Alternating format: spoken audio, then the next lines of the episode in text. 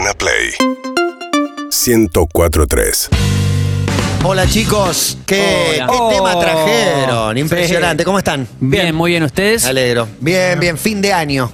Como Fin respuesta de año, a todo. sí. Oh, bueno. todo. Sí, sí, sí, sí. Me- vamos a hacer un editadito de todos los saludos de las últimas columnas que suelen ser medio sobre esa temática. Va cayendo, ¿no? Aparte, como. Súper bien. Y acá, tirando. No, pero a veces descubro a compañeros y a mí mismo, Sí, ¿viste? sí. en algún momento de hacer una canción, una tanda, como. Ca- Casi una siesta de dos segundos. Sale la pregunta. ¿Todo bien? ¿Estás ¿Está bien? Te a preguntar si estás bien. Sí, sí, sí. sí. Blanco, pálido, bajo de presión. Eso es muy bueno. Bajeli, bajeli. Bien, ahí Pero contentos, contentos, ¿no? contentos de venir, contentos de, de venir nuevamente como todos los miércoles a hacer una nueva columna.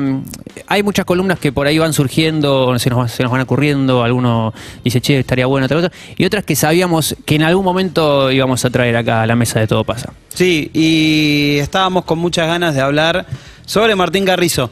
Eh, a nosotros no significa, eh, no sé, tal vez el mejor batero de nuestra generación o uno de los mejores bateros de nuestra generación, donde inclusive hasta lo podemos abordar de diferentes bandas que nos acompañaron.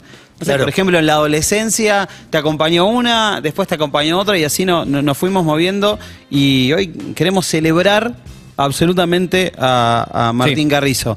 Eh, comentaste vos, Mati, bueno, cuando antes de, de empezar hace un ratito, eh, el momento que está atravesando Martín, lo queríamos mencionar, eh, sobre todo al principio de la columna. Es un Un- posteo ayer o anteayer Sí. eh, tremendo, Sí. tremendo. Sí, sí. eh, bueno, recordemos que a Martín le diagnosticaron ELA, que bueno, es esclerosis lateral amiotrófica.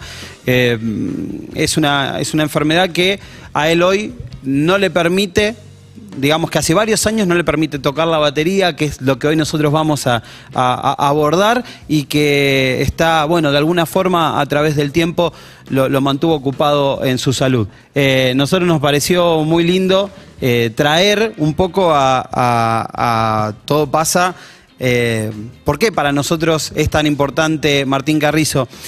Nos pusimos a ver muchas cosas y entre ellas eh, hay en una, eh, viste que Silcian, que, perdón por la mención de la, de, la marca, pero es una de los, de los fabricantes de, platillos por ahí más importantes y hace clínicas eh, siempre por todo el mundo. Argentina vino varias veces y de hecho de los primeros convocados para las clínicas como representante nacional siempre fue Martín Carrizo. Y en 2018 hacen, hacen una de las clínicas estas y le invitan a Martín.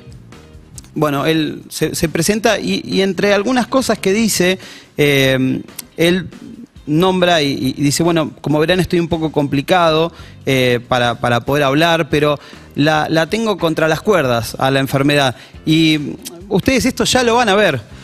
¿Por qué? Porque a mí Dios me concede siempre todos los deseos. Y esto, que, que este milagro, va a ser como otro de los milagros que se dieron dentro de mi carrera.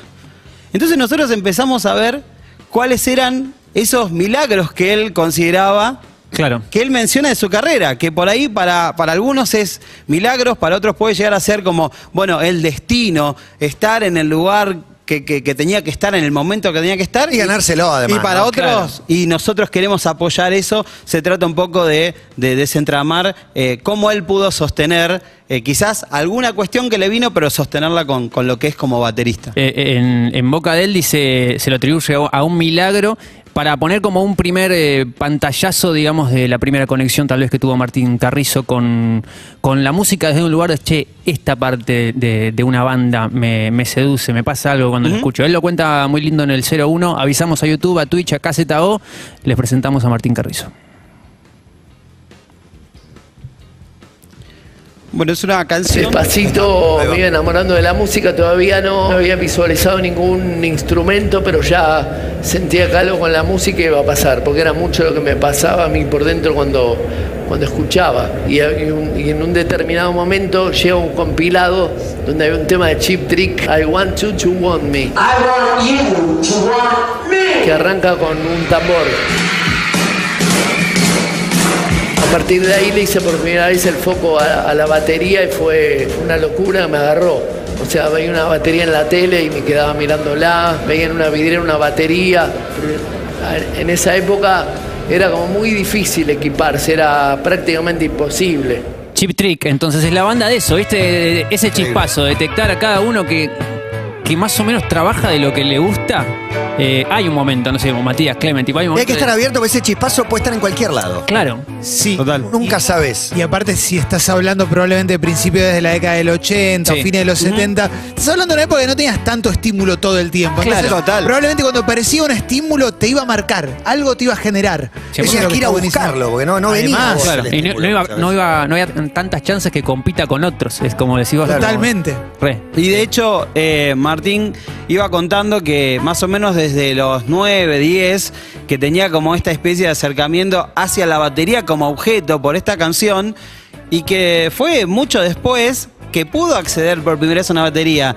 Y accedió a una circunstancia media, media como por ahí anecdóticamente linda y creo que también pasa a ser como parte de esto que llama Los Milagros, porque estaba de vacaciones en Villa Gesell. Claro. Y el pibe, a- se imagínate Villa Gesell hace muchos años atrás, abren una casa de, de instrumentos en Villa Gesell, batería en, en el, en- ahí puesta en la vidriera y él dice, por favor viejo, comprame la batería.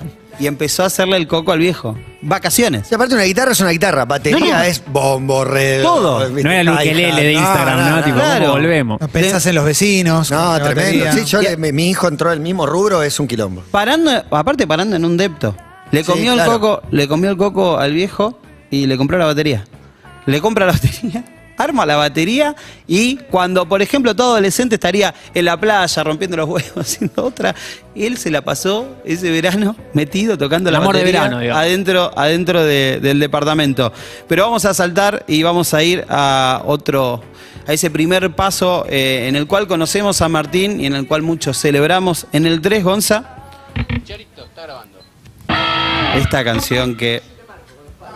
Yo no sé si es la más representativa de Animal, Nos cebó mucho pero a mí escuchándola estos días. me ceba mucho. ¿Me Ahí, ahí hablas de una época muy especial, sobre todo el metal argentino y la proyección internacional, y lo que significa Martín con Animal en ese, en ese momento. De hecho, no, yo no sé si Milagro sigue, eh, toca él también, pero Él, claro, él se va incorporando para el, para el segundo disco. Ya esto está en el nuevo Camino del Hombre, que es el tercero de Animal. eh, y que, repito, yo no sé si Chalito es eh, la canción más representativa de Animal, pero esto que te decía al principio, a mí me identifica en un momento de mi vida cuando vino mi amigo Agustín Ponticorvo Tino, que era batero, y me dice, estoy loco con Animal. Y me hace escuchar esta canción. Y, y puesto en perspectiva también, hoy ves la conjunción de tres, eh, de tres cabezas Tremendo. creativas geniales. En el momento Total. era una banda, pero bueno, eh, Corbata que vino a tocar acá, el propio Martín como productor, como ingeniero y Andrés que era el líder de la- cuando- Es una conjunción increíble. cuando sale el nuevo Camino del Hombre, ellos venían de- del primero que era Acosados Nuestros Indios Murieron Claro. a luchar. Cuando sale este, la rompe todo. Cuando sale Muy el nuevo. Camino del Hombre, la rompe toda. De hecho, ahí hay un paño eh, en imágenes para aquel que esté viendo de, de una presentación en MTV que después vamos a adentrarnos en la voz de, de otro protagonista de esta columna, pero eso, también un momento muy, muy alto. Sí, y, y con Andrés se empiezan a dar como estas especies de, de casualidades de destino. Porque Andrés lo conoce en un momento a través de- del cantante de una de las bandas que tenía Martín. Y, lo conocen y pegan onda. Y, empieza a contar Martín que eh, Andrés vivía en, en Castelar y que él vivía en Palermo, pero que de a poco se empezaron a juntar y que se iba siempre para Ituzaingó, se iba para la zona este, iba a tocar allá. En un momento Andrés le dice, che, voy a armar una banda, tengo, tengo ya como medio armado una banda y arma animal. Obviamente que el lugar del batero ya estaba tomado y queda la expectativa, Martín, siempre con ese deseo de, che, quiero tocar con este chabón, había visto una presentación de animal, vemos ese power que tiene desde el minuto cero, porque si hay algo que, que me parece que es una constante en animales desde el minuto cero, toda esa fuerza, todo ese poder, y el chabón quería tocar ahí. Y no le dijo nada por respeto al batero. Dijo, bueno, me quedé en ese momento, me quedé ahí en el molde hasta que Animal se va a una gira por la costa, justamente vuelve a la costa y se pelean con, con el batero de Animal. Enseguida Andrés agarró y le dijo, che, eh, ¿querés venir a tocar Animal? Martín ya tenía, el sí ya lo tenía a- a- hace tres paradas. Le dijo, sí, obvio quiero tocar. Eh, ¿Sabés tocar eh, Doble eh, pedal. doble pedal? Y le dice, sí, obvio, ¿cómo no ibas a saber? cuar- corta el teléfono y fue a comprar un doble pedal porque no sabía No cómo era, pero ya le había dicho que salía bien, salía. No se va a caer por esto. Obvio, obvio. ¿Quién Y- no la hizo esa, no? Oh, No, vale. obvio. Y, y eso fue quizás de estos primeros milagros que él menciona, que tuvo que respaldar después con todo, bueno, una tocada increíble en Animal. Chiquitito en el 06, eh, nos vamos a un pequeño paréntesis entre Animal y otro gran proyecto.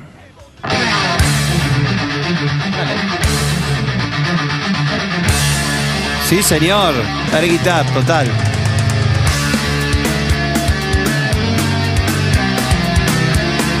Corte porteño, esto es Walter Giardino.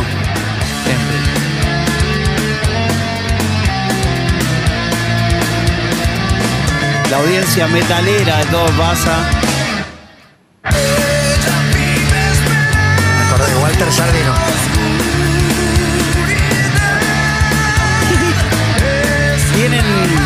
No me tenés que mandar nada, ¿eh? ¿Eh? La licuadora me vas a mandar. No, no. La licuadora me hizo acordar algo que pasó ayer.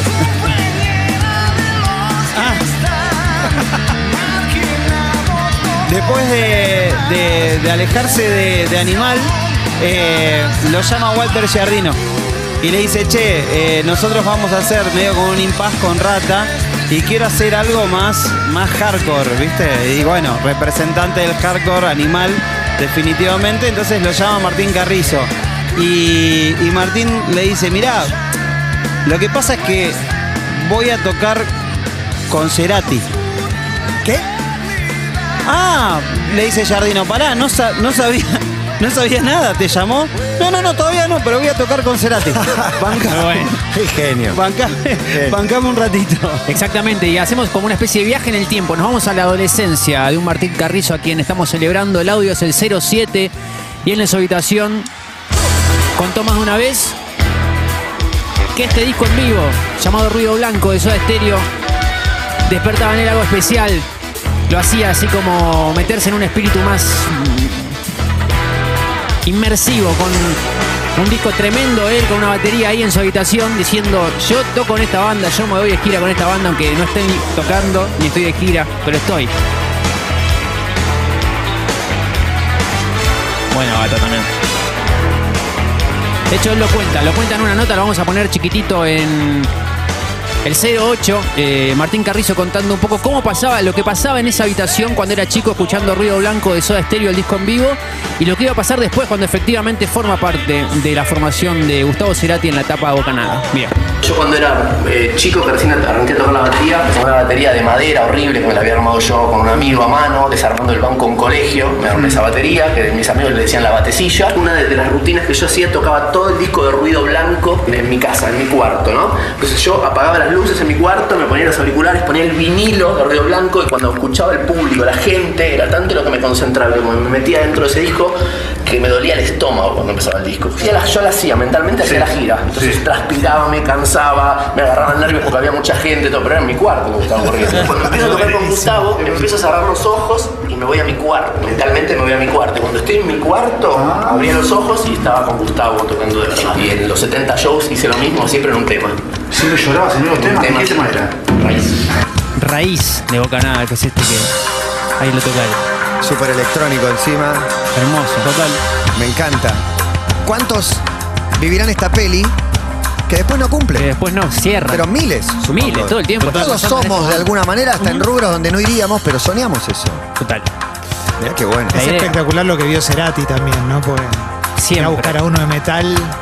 Y vos sabés la que profundidad perdón, que tiene la batería de, de todo, el, do- de todo el disco de Bocanada. Después nos vamos a meter puntualmente en una canción. Vos sabés que eh, lo que sucedía, contaba Martín, que en la última época de Animal, cuando ya él de alguna forma se veía venir, eh, o o no estaba, al menos no estaba tan cómodo, y, y tenía que ir a, a los ensayos del último show, eh, cuando tenía que tocar, en la prueba de sonido, tocaba canciones de, de Soda.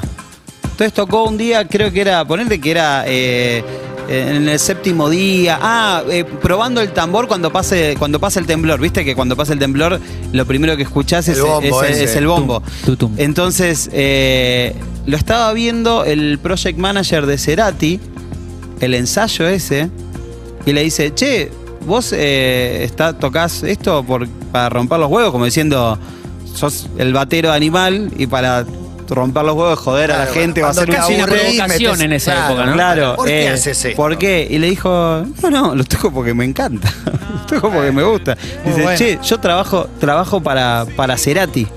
¿Cómo? Se ponen a hablar. Ah, estaban, estaban en el último, estaban en el último momento de, eh, digamos, la- la- el cierre, reunión. la primera, la- el, el primer cierre de, de Soda.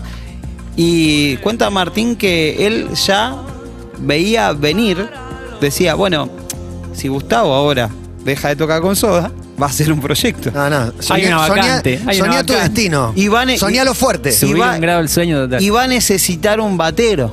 ¿Cómo llego a Gustavo Cerati? Capaz que ya tiene, o sea, está bien. Me encanta, me encanta la ilusión. Cuando Animal toca, Animal toca, eh, eh, hace, viste, eh, Clemente, ¿te acordás de los como el recital que toca en MTV, bueno, que pasamos recién hace un rato, que venía como una época de, de mucho unplug y, y a ellos lo llaman para hacer un enchufado, eh, porque estaba muy copado Alfredo, ¿te acuerdas Alfredo de MTV? Alfredo Lewin. ah, Exactamente.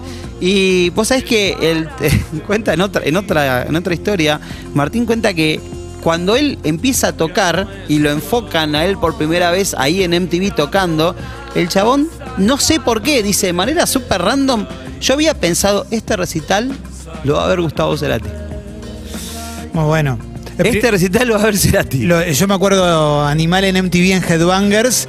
Era Total. sin público, era en, en un lugar chiquito, y a- pero a Tremendo. tope, ¿eh? una locura total. Zarpado. Bueno, ese, ese llamado finalmente llegó eh, y bueno, y derivó en una canción hermosa. Sí, derivó en un disco, en una gira y en un momento también muy alto de, de la carrera de Gustavo, que pensaba ser alto para después se- seguir siendo y no terminar nunca de ser lo alto que fue. Hay una canción emblema, una canción que es una perla dentro de Bocanada que queríamos traer para destacar la batería, que es la número 10. Masterpiece. Sí. Masterpiece. Letra, música, melodía, climas. Increíble, una gema.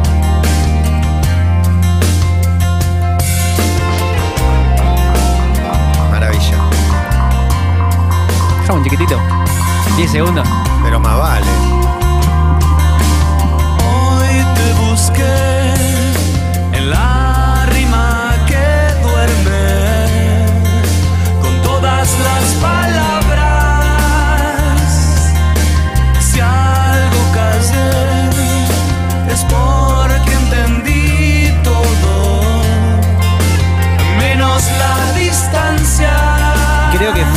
primeras canciones que escuchándolas me salió la duda genuina de decir, ¿quién toca la batería? Sí, algunos- ¿Quién es el chabón que toca la batería? Nos pasa eso, que conocemos gente que por ahí pescó el dato antes de que salga el Total. disco, de gente que escuchando el disco se enteró quién estaba tocando la batería, de gente que muchos años después descubrió que era Martín Carrizo. Eh, y nosotros eh, ahí nos tomamos un atrevimiento de filtrar un poquito la canción. eh, y en el 11 escuchen la batería de Puente. Esto para nosotros es el alma de la canción. Tiene una profundidad, un aire, una Total. cosa medio espacial por momentos cuando crece. ¿Cómo te hace ir completamente? Para nosotros, yo me acuerdo, le mandamos un beso a nuestro amigo Facu Cruz, eh, Oh, que sí. siempre hablábamos de la batería de Puente. Y nosotros teníamos como una especie de inquietud de decir, che, algo hay en la batería de esta canción, ¿viste? Hay como el alma de la canción, pero bueno, ¿por qué? No sé. Digo, no, nos parece Mal. eso. Estábamos No obsesionados con la No hay batería. una, una especie de respuesta técnica que nosotros podamos dar, pero sí podemos ir a la búsqueda de un testimonio que tal vez eh, nos allane un poco el camino. En el caso de que coincida con nosotros, le preguntamos a Gabriel, a Gabriel Pedernera de Eruca Sativa, un batero y un productor, también por eso lo llamamos, que admiramos un montón, y le dijimos, para nosotros el alma de Puente es la batería, vos como batero y como productor. ¿Qué opinás? Y nos decía también, hay mucho detallecito ahí chiquitito de, de cuanto a los secretos como batero eh, que aplicaba Martín a la hora de componer eh, desde la batería Puente y cómo fue construida la canción. En el 12 lo escuchamos a Gaby. Hoy te busqué. Es re loco que me digas que te pasa esto con la canción a nivel baterístico, porque a mí un poco me, me pasa lo mismo, porque viste que es mucho, tiene que ver mucho con la emoción, digamos, con lo que te genera. La canción de arranque es hermosa, es perfecta. Desde la primera vez que la escuché me sonó como muy personal, ¿viste? El audio, la búsqueda, el armado de la canción desde la batería, ¿no? La batería tiene como una especie de delay. Y siempre me dio esa sensación de, de que era una batería como muy personal. Por eso me alegro tanto cuando me enteré que era él. La primera vez que lo había visto fue en un especial de MTV, mediados de los 90 con Animal, y me pareció justamente impactante eso, tomar la canción, hacerla tuya y darle tu impronta, digamos, desde la batería. Fíjate que en Puente él utiliza mucho los splashes, que son estos platitos muy chiquititos. Los usaba mucho el baterista de Police, por ejemplo, Stuart Copeland. Por eso le da como una sonoridad por momentos muy particular. Si vos te fijas en el feel del final, viste que hace como un feel enorme. Cuando él le pega al plato, le pega a otro plato. Es como que si se hubiera quedado con una cosa de que el feel fue tan épico que se quedó con algo más para decir. Yo me imagino que Gustavo en ese momento debe haber estado buscando algo como muy, muy personal para darle esa canción, ¿viste? Y creo que sin duda dio en el ángulo, ¿no? Con Martín, porque Martín es un tipo muy preciso, que tiene una personalidad muy definida y que tiene muy claro que lo que hay que hacer es embellecer lo más posible, ayudar a que la canción sea lo más bella posible, ¿viste? Divino, le agradecemos No, a hermoso, gracias, chicos, gracias por, eh, por este descubrimiento, por eh, esta pequeña perla dentro de la gran perla que están Total. trayendo, porque la pregunta que le hiciste, ¿abre puertas o, o no? Sí. Abrió una puerta hermosa. Sí, Total. a, a mí algún datito para, para algún batero que esté escuchando, viste, un poquito más técnico, pero queríamos también traerlo de- en la voz de Gaby, que, que lo admiramos un montón. Sí, Muy bueno. una canción que nos emociona mucho, que nos gusta mucho, que, que- que nos une y, y nos merecemos bellos milagros y ocurrirán, dijo otro gran poeta.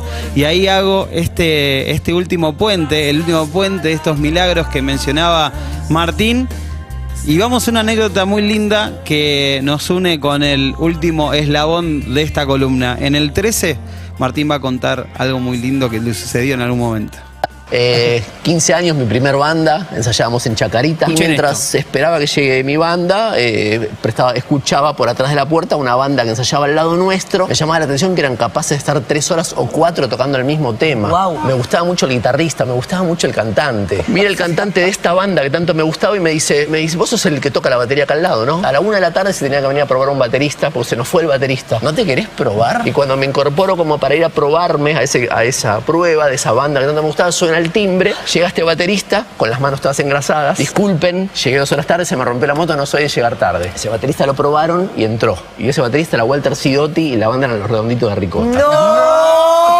A partir de eso, yo sentí, viste, cuando decíamos de como aferrarse a algo, que todo iba a ser posible. Claro. Tremendo. Eh, el- el- la, la referencia obvia también después de estar con Gustavo Cerati es que esto es lo que es- el hilo rojo que ter- terminaba. Total. Cierra todo. Cierra Cierra, todo. todo. con este cruce. Total. Es hermoso. Total. Eh, todo podía, podía llegar a suceder y, pasó. Y Martín eh, terminó eh, siendo parte del equipo del Indio Solari, de los fundamentalistas del aire acondicionado, desde diferentes lados, porque también está para destacar eso. Claro, obviamente, sí. En este caso lo que escuchamos es un timazo llamado ¿Por qué será que no me quiere Dios? del disco Porco Rex, que es el segundo del indio. Él ahí participa grabando algunas canciones desde la batería como esta y también desde lo que es la ingeniería, la mezcla. Y ahí empieza a ganar un lugar, que es un lugar que a- antes hablábamos con Aus.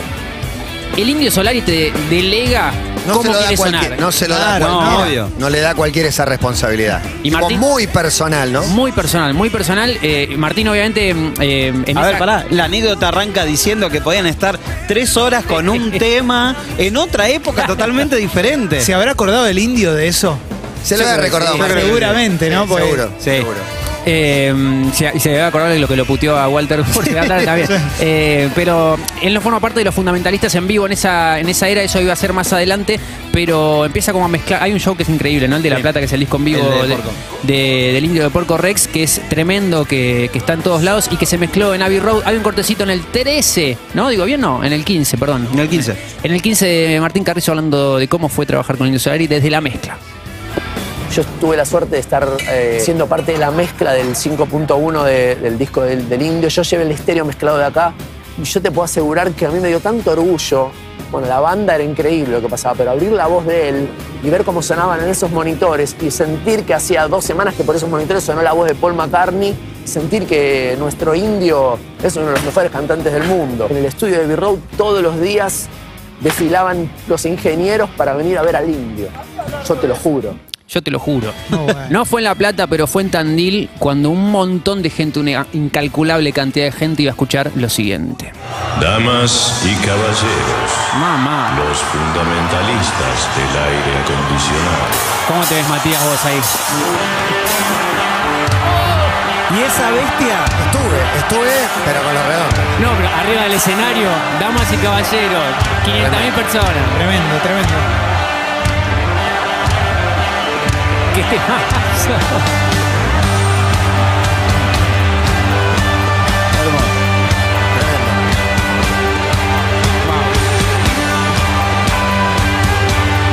Marcha militar, me. Sí, medio crocante. ¿no?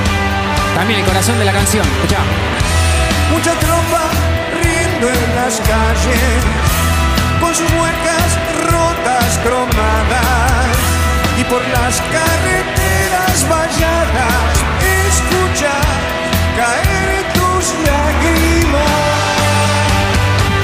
para las personas que lo puedan ver en este momento, les recomiendo, si están frente a YouTube, si están frente a Twitch, si están en... No, casi todos ya creo que no. Ya no. Ya no. Pero si están, miren esto que le vamos a pasar ahora porque es algo que a mí particularmente es una de las cosas que más me emocionó. Ver a un tipo tan metido en una canción en el 17. Mirá cómo la sentía Martín Carrizo a esta canción que estábamos escuchando en el momento que la estaba tocando. A ver. Míralo a él.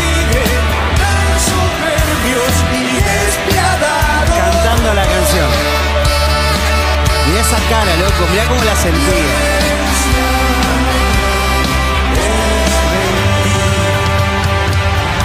Qué canción tremenda. Tremendo. Tremendo. y la frase. La frase que es bandera automáticamente. Cantando las canciones. eh, Violencia es mentir, ¿no? Obviamente. Obviamente que, que un tipo que, que siempre es eh, atravesado por la emoción cada vez que tocó.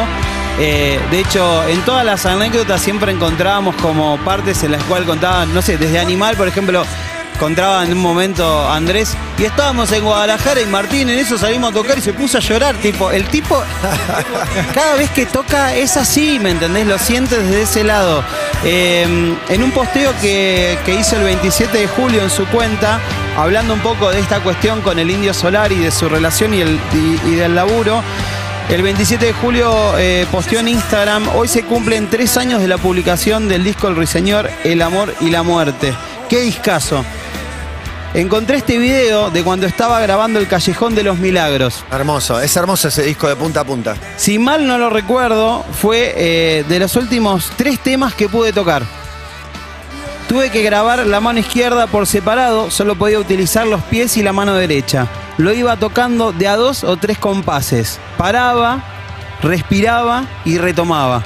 Gracias, Indio Solari, por bancarme a muerte. Y publicó eh, un video en ese posteo. Sí, El video que vamos a ver en el- 18, por en el favor. 18. describiendo un poco lo que.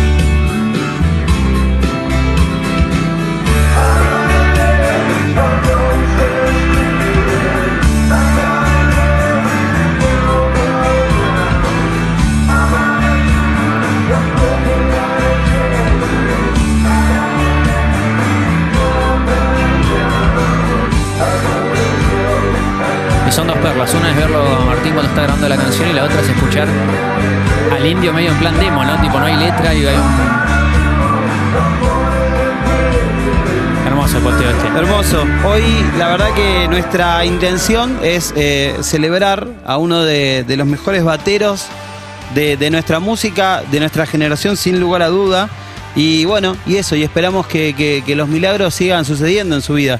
Sí. Así que ese también es nuestro También deseo de acá. desde, desde el posteo que, que publicó, creo que ayer, que nombrabas Matías, nada, eso. Quien, quien quiera, creo que arroba Martín Carrizo puede ahí tirarle un, un mensaje, ¿no? Aliento, amor, fuerza. Sí, eh, la, la verdad que a veces eh, alguno se inhibe en meterse, no sé si le da cosa lo- o lo que le genere. Lo que nos pasa a nosotros es nada al lado de lo que está atravesando él, así que meterse, ponerle un corazón, ponerle el, el musculito, besos y desearle lo mejor, él lo lee, a él le importa, él le da bola. Y no, no hay nada más triste que el olvido. Y, y la verdad que eh, es un pibe que vale la pena celebrar Total. por todo lo que, lo que dio. Les agradezco la columna. Me- nos conecta con, con lo mejor de él. Martín Carrizo Rock. Martín Ahí. Carrizo Ah, Rock. perdón, perfecto, una. Exactamente, y a la familia, a Benja, a su, a su hijo mayor y a, y a toda la familia que al pie del cañón eh, está siempre, Sí, todo el tiempo acompañándolo. Tremendamente. Bueno, nada, es, es como una especie de gratitud hacia otro músico que admiramos un montón, como cada tanto hacemos en estas columnas. Les agradecemos el espacio a ustedes. Gracias, chicos. Gracias. Muchas gracias. Muchas gracias. Nos vamos con esta canción entonces, ¿no? El Dale. Callejón de los Milagros. Ahí va. Le voy a poner para abrir. Y no la puse, no sé por qué. ¿En serio? ¿En serio? Todo va hacia el mismo lugar. ¡Wow!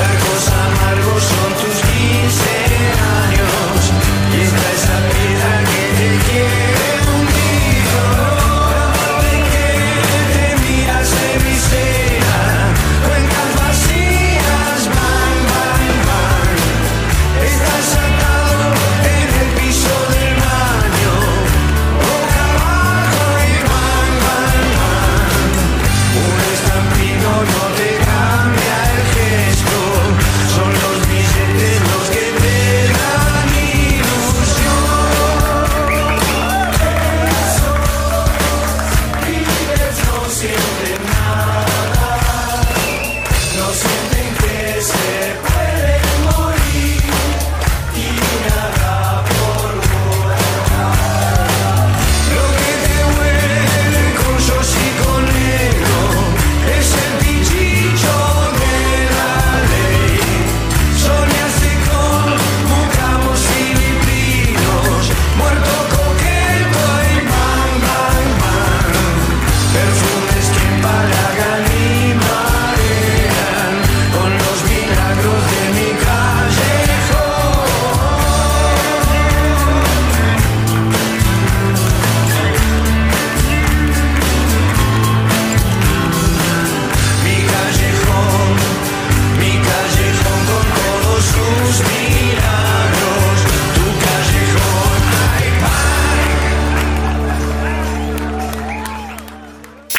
Seguimos en Instagram y Twitter. arroba Urbana Play FM